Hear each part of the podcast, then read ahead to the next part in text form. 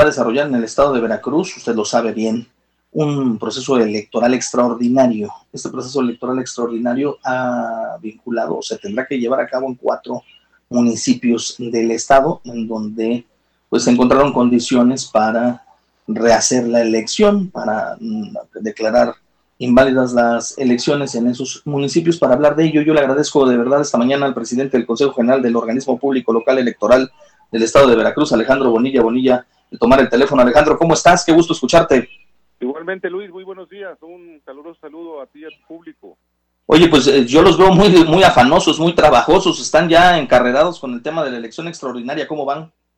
Así es, Luis. Pues fíjate que vamos muy bien. O sea, eh, yo quisiera retomar un poco lo del año pasado, muy rápido, o sea, el proceso ordinario que fue en, el 2021. Yo quiero decirte que terminó satisfactoriamente. O sea, si, analizamos ya los al paso del tiempo, eh, nos damos cuenta que el Congreso del Estado se instaló perfectamente el 5 de noviembre con 25 mujeres, 24 hombres y una persona no binaria.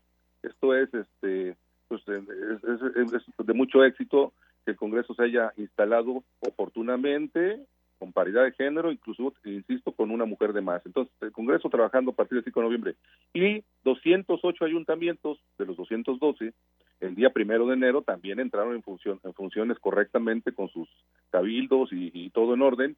Y solamente en cuatro municipios eh, nos fuimos a extraordinarias porque las autoridades jurisdiccionales así lo establecieron, que hubo irregularidades y entonces tiene que haber extraordinarias. Pero aquí es muy importante mencionar algo, Luis.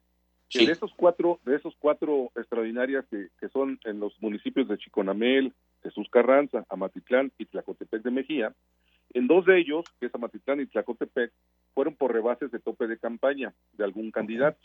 Entonces esto pues no tiene que ver nada con el organismo público local, que haya hecho algún mal su trabajo o alguna situación así, fue una cuestión de los partidos políticos de los candidatos.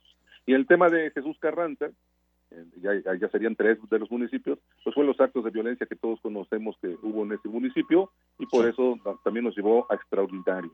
Entonces, realmente, por los resultados que, dio el organismo el año pasado en el proceso ordinario, pues creo que fueron muy muy buenos. Ahí está el trabajo. Podemos decir muchas cosas, pero finalmente los resultados son los que cuentan. Y el resultado es que el Congreso está trabajando y 208 ayuntamientos están trabajando. Los otros cuatro tienen consejos municipales por lo pronto que el Congreso del Estado estableció. Y a espera, a espera de estas elecciones.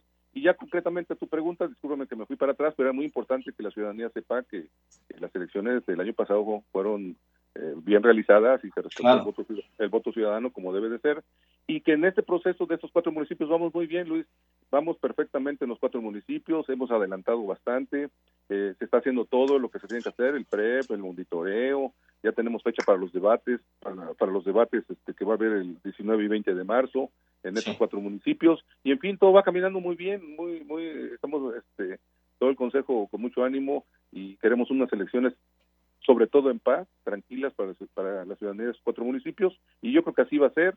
Ayer fuimos invitados a la mesa de seguridad, eh, el delegado del INE y yo, este, con el señor gobernador, para ver los temas del proceso electoral, y eso es importante, que hay una muy buena coordinación con el gobierno del Estado también, ¿no? Importante también mencionar que para el desarrollo de este proceso eh, local extraordinario, como bien apuntabas, pues no se ha tenido que echar mano de gran cantidad de recursos, se va a poder reutilizar algunas cosas y sobre todo se está tratando de minimizar eh, el tema del gasto, ¿no? Qué bueno que lo comentas, cierto, que es un tema importante. Nosotros, a pesar de que eh, esas elecciones extraordinarias salen entre 10, 12 millones de pesos más o menos, eh, nosotros no pedimos ampliación presupuestal. Con el presupuesto que el Congreso del Estado nos autorizó para nuestras actividades ordinarias de este año, de ahí haremos ahorros y de ahí va a salir eh, los recursos para estas elecciones extraordinarias. O sea, no le va a costar a la ciudadanía ni al presupuesto del Estado ni un peso más de lo que ya el Congreso autorizó. O sea, no vamos a solicitar ampliación presupuestal para las elecciones extraordinarias. Nos ajustaremos al cinturón y, sacaremos adelante el proceso extraordinario sin más recursos, a pesar de que sí se eroga una buena cantidad en eso. Pero creo que tenemos que contribuir como organismo también a la situación económica y, ser usted y ser austeros, ¿no? Entonces creo que eso también nos ha significado en el organismo tener esa estabilidad y eso nos da eh, lugar a que podamos no pedir la ampliación presupuestal. Y fíjate que aprovechando el tema del presupuesto, yo ayer lo decía y también hay que reconocer, porque a veces también se critica, pero también a veces hay que reconocer eh, que en el tema presupuestal ayer yo en la sesión ordinaria del Consejo yo mencionaba que le hacía un reconocimiento al gobierno del Estado, a la Secretaría de Finanzas, porque, bueno, y sobre todo al Congreso del Estado, que nos autorizó la cantidad que solicitamos para el presupuesto de este año y que las administraciones nos las han dado correctamente, o sea, no ha habido retraso alguno, hemos podido pagar las prerrogativas a los partidos políticos en tiempo y forma, y eso es muy valioso. Y te lo digo porque en muchos estados del país, desafortunadamente, nuestros compañeros de otros OPLES pues tienen un problema presupuestal fuerte, de que no tienen el, el apoyo de sus congresos o de sus gobiernos y, aquí en Veracruz sí lo tenemos y eso también hay que significarlo. Te digo que también cuando hay cosas buenas hay que decirlas, ¿no? Y no estamos agradecidos en ese sentido que no nos ha faltado un peso para hacer nuestras labores. Y cuando hay un organismo autónomo independiente, si no tiene presupuesto, pues ya la autonomía se merma, ¿no? Pero si, nos, dan los recursos, si nos dan los recursos como corresponde y es la responsabilidad del gobierno y se le otorgan, como se está haciendo, pues eso también de, agradecerse y de significar que cada quien está haciendo su labor, ¿no? Es importante mencionarlo, ¿no?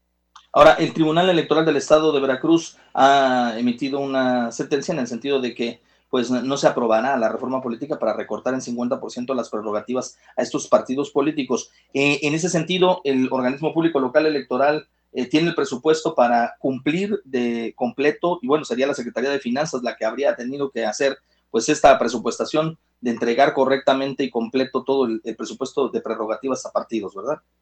Sí, fíjate que ya se hizo. Por eso, dentro de ese reconocimiento que le hicimos al gobierno, también entra este tema. Fíjate, Luis, que fue muy rápido.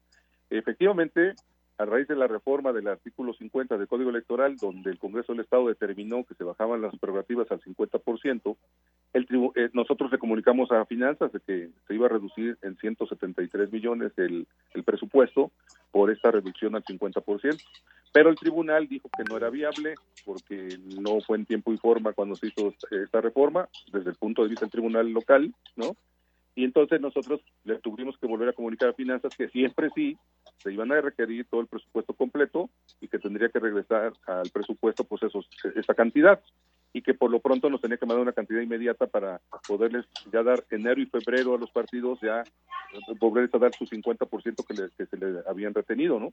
Y, y, y, fue inmediato. Nosotros el domingo el domingo tuvimos el acuerdo, votamos el acuerdo del Consejo de, de volver a reintegrar a los partidos ese dinero. El lunes yo le mandé un oficio al secretario de Finanzas y el jueves ya teníamos los recursos y el mismo jueves se liquidó a los partidos todo lo atrasado de enero y febrero. O sea, ya estamos, ya estamos al, al día. Y ya ahorita en esos primeros cinco días de marzo, pues ya les vamos a dar el dinero de marzo que corresponde ya completo a como lo instruyó el Tribunal Electoral de Veracruz. Entonces, cada quien está haciendo su papel y eso es bueno para Veracruz.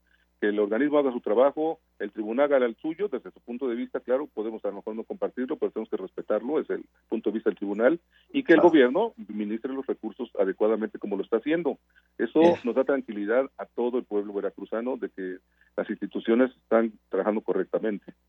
Como siempre, Alejandro Bonilla Bonilla, presidente consejero del, organismo público local electoral del estado de Veracruz. El tomarnos el teléfono y conversar con el auditorio en el estado, estaremos al pendiente. Te mando un abrazo. Muchas gracias, Luis. Siempre es un gusto saludarte y muy amable. Estamos a la orden. Gracias. Gracias, que tengas excelente día. Bueno, miren, por lo pronto.